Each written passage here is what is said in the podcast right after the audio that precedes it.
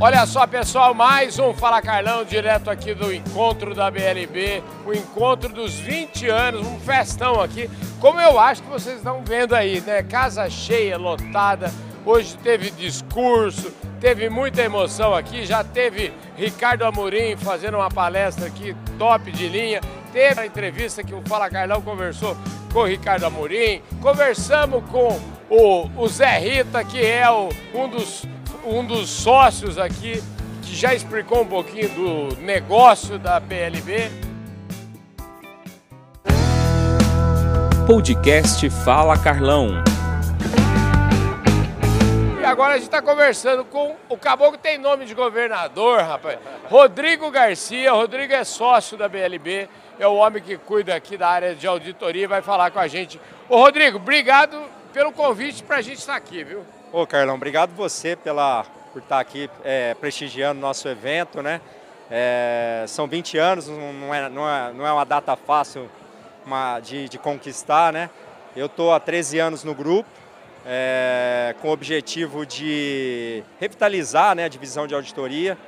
É, quando eu entrei, esse era o principal objetivo e estamos caminhando. Pois é, agora é o seguinte, Antes de eu falar e continuar esse tema, eu queria falar um pouquinho. Você veio da onde? Você é formado em quê? Como é que é? Você é de Ribeirão? É de onde? Eu sou natural de São Joaquim da Barra, mas vim para Ribeirão com dois, três anos de idade, Carlão. Então... A cidade é famosa. É. Tem lá o conhaque de Alcatrão de São Joaquim da Barra. É, é, isso aí, ou seja, mas sou ribeirão pretano, se for ver bem. Vim com dois anos de idade, meus pais mudaram para cá.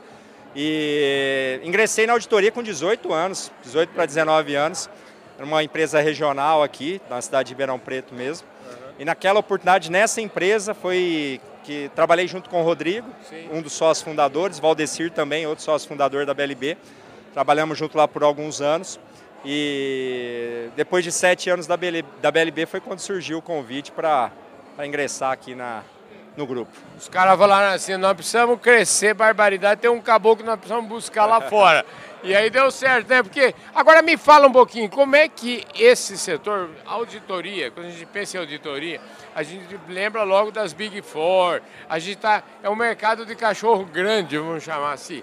E, é. e qual que é a, o porquê que a empresa de auditoria é tão importante dentro do grupo BLB? Entendi.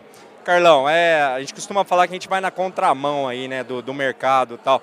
Hoje o mercado é, é como se fosse uma pólice seguro contratar a Big Four, né? E, e, e, por isso nós vamos nessa contramão, né? Então para nós a, a, os passos são mais longos, mais duros, mais pesados tal. E, mas estamos conseguindo, estamos conseguindo conquistar o nosso espaço, né? Com bastante solidez, tá?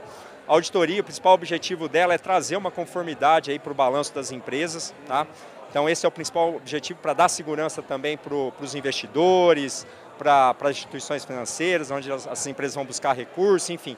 Então é, é, esse, esse é o principal é o principal desafio de, de uma auditoria, na verdade. No fundo, no fundo a auditoria é, cria muita possibilidade, ela, ela criva e ela que faz o banco acreditar em vocês e dar ela dinheiro. Ela que atesta, ela que atesta aquelas informações, da segurança e, e ela, e aqui no grupo BLB, né, a auditoria, ela, a gente costuma falar que é como se fosse uma fundação de uma casa, né? Nós temos vários outros, outros serviços, outros negócios e ela consolida, ela, ela potencializa esses outros negócios dentro do grupo. Né? Ela que dá a credibilidade do grupo uhum. e, por consequência, as outras divisões conseguem também caminhar aí com essa solidez que, que a auditoria traz aí para o... Até pros... porque eu acho que é, é, meio característico do trabalho da auditoria, vocês vão acabar conhecendo profundamente as empresas, ou seja, conhecendo onde as empresas estão indo bem e principalmente onde elas não estão indo bem ainda. Né? É isso. É uma característica da auditoria, uma premissa é você conhecer processos,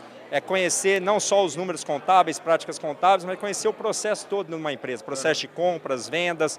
O auditor ele passa por todas essas esses setores, vamos dizer assim, uh, porque a contabilidade na realidade o que a gente fala é que ela é um filtro, ela é o fim do funil, né? Ela, ela absorve informações dessas áreas, essas áreas geram informações e a contabilidade apenas absorve isso e traz para as práticas contábeis. Então o auditor ele precisa conhecer esse processo, conhecer normas de contabilidade para que o balanço da empresa reflita ali os melhores é, números possíveis ali. Eu conversei com os clientes seus e perguntei, escuta, o povo da BLB vem aqui, eles alisam ou eles não alisam? Como é que é? Eles falam a verdade ou falam o que você quer ouvir? Ele falou, não, o negócio lá, o povo não alisa não, né, rapaz? Ah, o editor tem bastante ceticismo assim e tal, por mais, é, é, por mais que responsabilidade que a gente tem a nossa profissão. A gente tenta dar sempre uma pessoalidade nos projetos, é, ser o mais próximo possível do cliente, enfim, é lógico que nós temos nossa responsabilidade, nossa independência aí no processo, Sim, tá? Mas é, isso não significa que nós não temos que ter um bom relacionamento com o nosso cliente, então a gente preza muito isso, o respeito e a, e a parceria com eles. E até eu fico imaginando a questão de encaminhamento das coisas, né? Porque se vocês veem um problema, é importante que vocês saibam encaminhar isso, né? Não, perfeitamente, porque tem vários leitores né, em relação aos números contábeis. Então a gente tem que saber a consequência que isso pode causar na sociedade. Nós emitirmos ali uma opinião onde era para ser com ressalva e colocar não ressalva, a gente sabe que isso pode impactar muito fortemente na cadeia, aí, investidores, uhum. quem financia a empresa, enfim. Então nós temos que ter um ceticismo é, muito grande ali no trabalho. Olha, cara, parabéns aí pelo trabalho de vocês. Vocês estão realmente. Eu acho que a maior mostra do sucesso do trabalho de vocês é essa casa cheia aqui hoje, né? É, sem dúvida. Estamos muito felizes com parceiros, clientes. Eu acho que é um evento fantástico. Nossa, os colaboradores também, eu não posso esquecer de falar deles. Eles é quem, quem dão sustentação ali para o nosso negócio, que está no dia a dia, enfim. Então, só agradecer a todo esse pessoal. E agradecer a família também, né? Porque esse caboclo que subiu lá no palco falou, ó, eu quando eu aceitei é. esse desafio aqui, a primeira pessoa que gostei foi ela, né, rapaz? bem lembrado, bem ah. lembrado. Até me emocionei na hora, tal, porque não é fácil. Na época nós estávamos com uma criança pequena, minha filha tinha dois anos de idade e era uma decisão, né? A gente tava, tinha uma certa estabilidade né, onde eu trabalhava e eu vim para empreender, né? A gente veio no risco, né? Na realidade a BLB ela tava, tinha ali sete anos, já tinha uma, uma carteira tal, mas, mas enfim, era, era, era algo arriscado, né? E ela realmente ela apoiou incondicionalmente é ela minha esposa. Ela chama Lilian, Tá? Maravilha. E sem dúvida ela foi o pilar ali que fortaleceu esse, essa construção nossa aqui. Maravilha, tá? parabéns, viu, cara? Ó, e Carlão, vou, para, vou mandar um beijo também para minha, minha filha Isabela Como e para o é meu moleque chama? Isabela e para o meu filho Gabriel. Tá Maravilha, tá então tá todo mundo cumprimentado aqui, parabéns aí a família. É, como é que é o, o é só a família Garcia. Pode ser, Mas pode e ser. A, e a mulher, como é que é o sobrenome dela? Bueno, Bueno. Então é a família Bueno. bueno Garcia. Perfeito, é isso aí. É isso aí. Valeu. Um abraço para todos vocês. Conversa boa, conversa top de linha aqui com o Rodrigo Garcia, que é sócio da BLB, 20 anos, rumo aos 40.